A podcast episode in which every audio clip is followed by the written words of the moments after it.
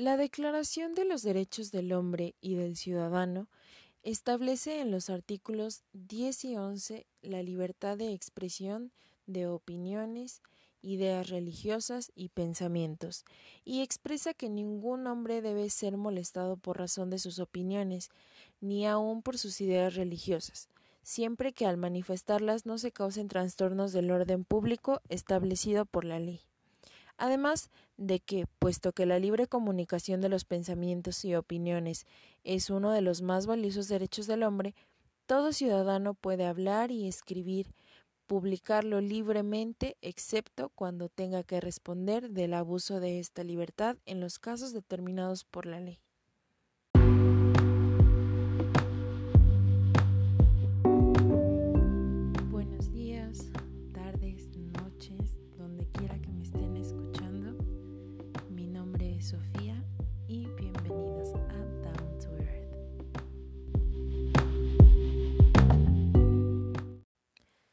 Bienvenidos al episodio del día de hoy. Muchísimas gracias por estar aquí. Em, si son nuevos, espero que les guste el contenido y los temas. Eh, y pues el día de hoy les voy a hablar de un tema que fue bastante polémico hace un par de meses. Me refiero al caso de Donald Trump y pues cómo es que incitó a sus simpatizantes a generar violencia en el Capitolio.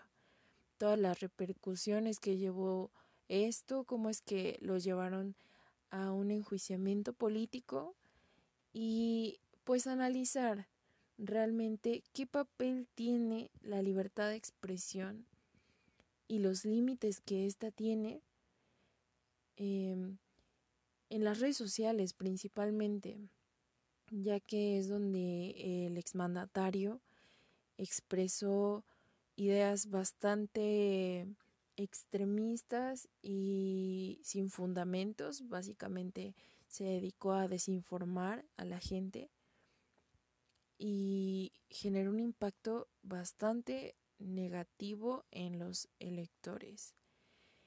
Em, bueno, iniciemos. La libertad de expresión no solo es uno de los derechos universales del hombre, sino que además su ejercicio constituye una condición inevitable en el desenvolvimiento de una sociedad democrática, lo cual resulta ser una premisa bastante elemental para analizar el caso de Donald Trump. El expresidente de Estados Unidos ya es conocido por hacer uso de las redes sociales para desinformar a la sociedad y recientemente provocó que un grupo de manifestantes generara violencia en el Capitolio, por la misma razón se le enjuició políticamente con el argumento de haber incitado a una insurrección. Lo curioso de este caso es que Trump ganó dicha demanda con una estrategia de defensa basada en la libertad de expresión y la inconstitucionalidad del proceso, pero aún poniendo hincapié en el fraude electoral que hasta la fecha sigue sin poder comprobar. Es entonces cuando surge esta pregunta de cuáles son los límites de la libertad de expresión y cómo influyen los intereses políticos que hay de por medio, en qué grado puede influir la posición política de cada uno de los involucrados. Todo esto realmente inició desde 2017, cuando Trump arremetió en contra de Jim Acosta, un periodista de la cadena CNN al que, además de que le impidió formular su pregunta, lo acusó de pertenecer a un medio que se dedicaba a difundir noticias falsas. Más allá de que fuese verdad o no, el suceso se constituyó en el principal soporte sobre el que los medios desencadenaron su extensa crítica del riesgo que Trump representaba para la libertad de expresión y, por extensión, a la democracia. Con dicha acción exhibió su intolerancia hacia la crítica mediática, así como el riesgo de que hiciera realidad su advertencia de demandar a los medios que publicaran textos intencionalmente negativos. Y además de esto, prometió reformar las leyes estadounidenses relativas a la difamación para proceder contra ellos.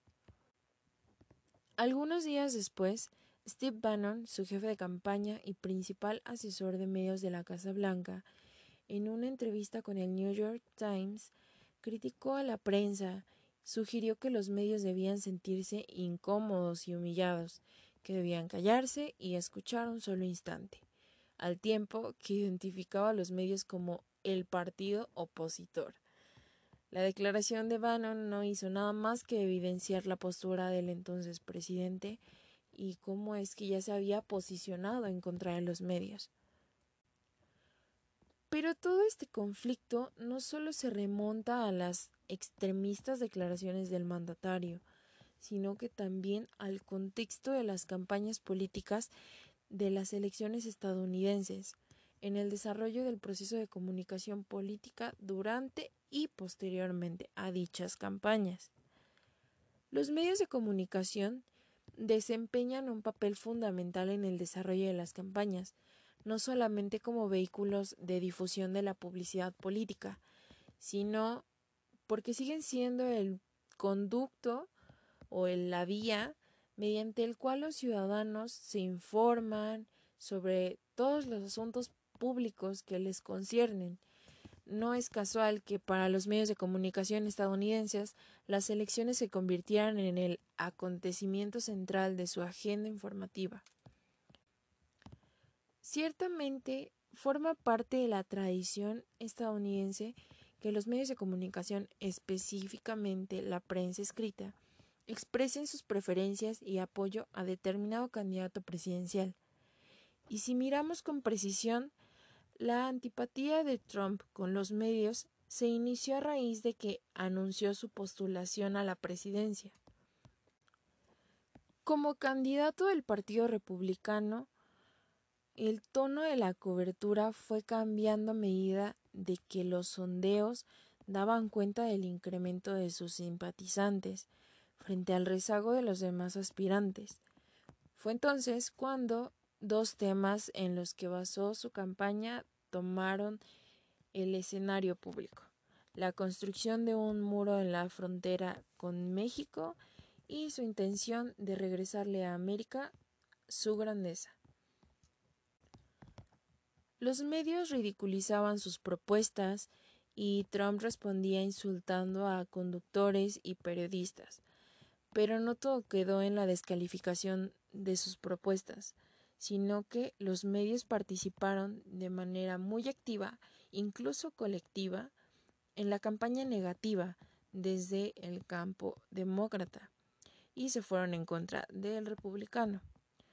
La falla en estas acciones tomadas por los medios fue que, a pesar de que generaron toda una campaña en su contra, repercutió irónicamente de manera contraria. Las encuestas lo favorecieron y, según algunos estudios, todo se debía a que los medios dejaron de considerarlo como un aspirante y lo empezaron a ver como un posible presidente. Las elecciones estadounidenses exhibieron de manera puntual la dinámica de confrontación que caracteriza al proceso y que la teórica Dominique Walton define como el momento en el que la singularidad del proceso de comunicación política radica. Es entonces cuando, volviendo a un contexto ya más actual, existe el conflicto sobre las acciones que llevó a cabo Donald Trump. No se puede negar que las normas de Twitter son bastante claras. No hay lugar para las amenazas, el acoso o la incitación al odio. Y en el caso de la cuenta de Donald Trump, se suspendió de manera permanente a raíz de la exigencia de los propios empleados de la red social, quienes determinaron que el entonces presidente estadounidense utilizó el medio para invitar a la violencia. Pero también hay que señalar que Twitter no es una red social imparcial, pues recibe dinero de particulares, de empresas, de candidatos a cargos de elección popular, incluso de instituciones gubernamentales con el concepto de publicidad y propaganda. Con esto quiero llegar al punto en el que se requiere darle relevancia a este caso. Parece que se ha perdido de vista que las únicas instituciones que pueden fijar los límites a la libertad de expresión son los tribunales, que por medio de interpretaciones constitucionales son los que están facultados para tomar cartas en el asunto. Y esta tarea no debería poder eh, permitírseles de ninguna manera a los particulares, cuyos intereses son bastante personales e individualistas. También esto ha llevado al ejercicio de la libertad de expresión a una nueva dimensión, cuya complejidad obliga a que se haga una nueva reflexión a partir de las condiciones actuales, que permiten redefinir sus límites y sus alcances, así como identificar la responsabilidad que tiene cada uno de los actores, como políticos, los medios, la opinión pública en general, respecto a su observancia e implicación en este tipo de discusiones públicas.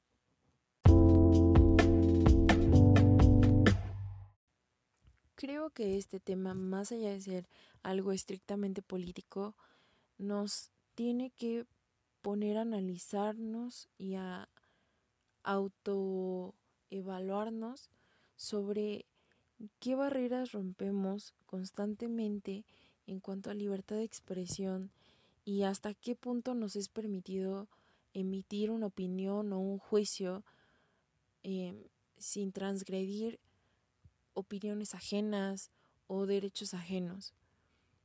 Entonces, creo que esa es la relevancia de este ejercicio de la libertad de expresión, que es bastante complejo y hay que redefinir sus límites, hay que observar los alcances de nuestras opiniones y de nuestros juicios y evaluarnos cómo lo emitimos.